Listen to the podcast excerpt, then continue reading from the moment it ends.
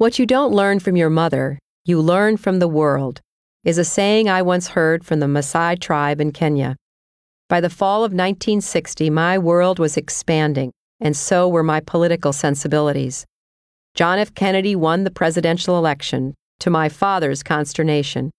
He supported Vice President Richard M. Nixon, and my eighth grade social studies teacher, Mr. Kenvin, did too.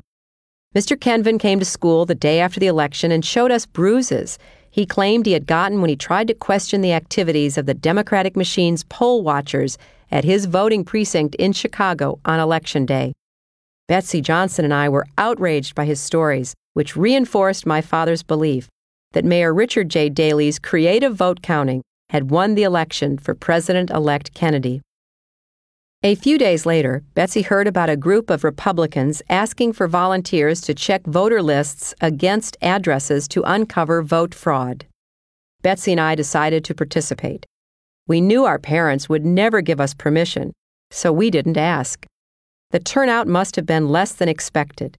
We were each handed a stack of voter registration lists and assigned to different teams, who we were told would drive us to our destinations drop us off, and pick us up a few hours later. Betsy and I separated and went off with total strangers. I ended up with a couple who drove me to the south side, dropped me off in a poor neighborhood, and told me to knock on doors and ask people their names so I could compare them with registration lists to find evidence to overturn the election. Off I went, fearless and stupid. I did find a vacant lot that was listed as the address for about a dozen alleged voters.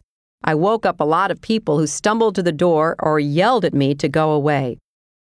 When I finished, I stood on the corner waiting to be picked up, happy that I'd ferreted out proof of my father's contention that, quote, Daley stole the election for Kennedy, unquote.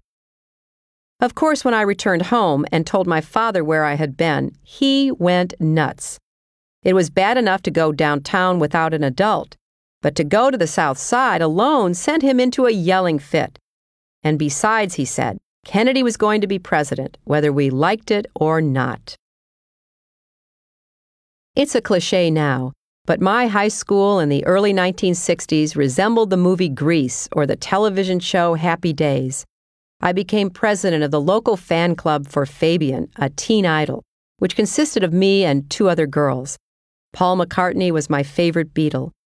Years later, when I met icons from my youth like Paul McCartney, George Harrison, and Mick Jagger, I didn't know whether to shake hands or jump up and down squealing.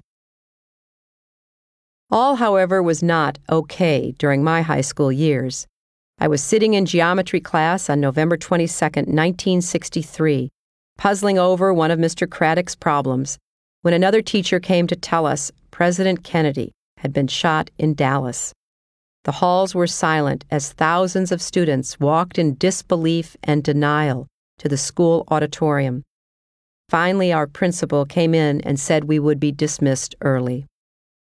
When I got home, I found my mother in front of the television set watching Walter Cronkite. Cronkite announced that President Kennedy had died at 1 p.m. Central Standard Time. She confessed she had voted for Kennedy and felt so sorry for his wife and children. So did I. I also felt sorry for our country, and I wanted to help in some way, although I had no idea how.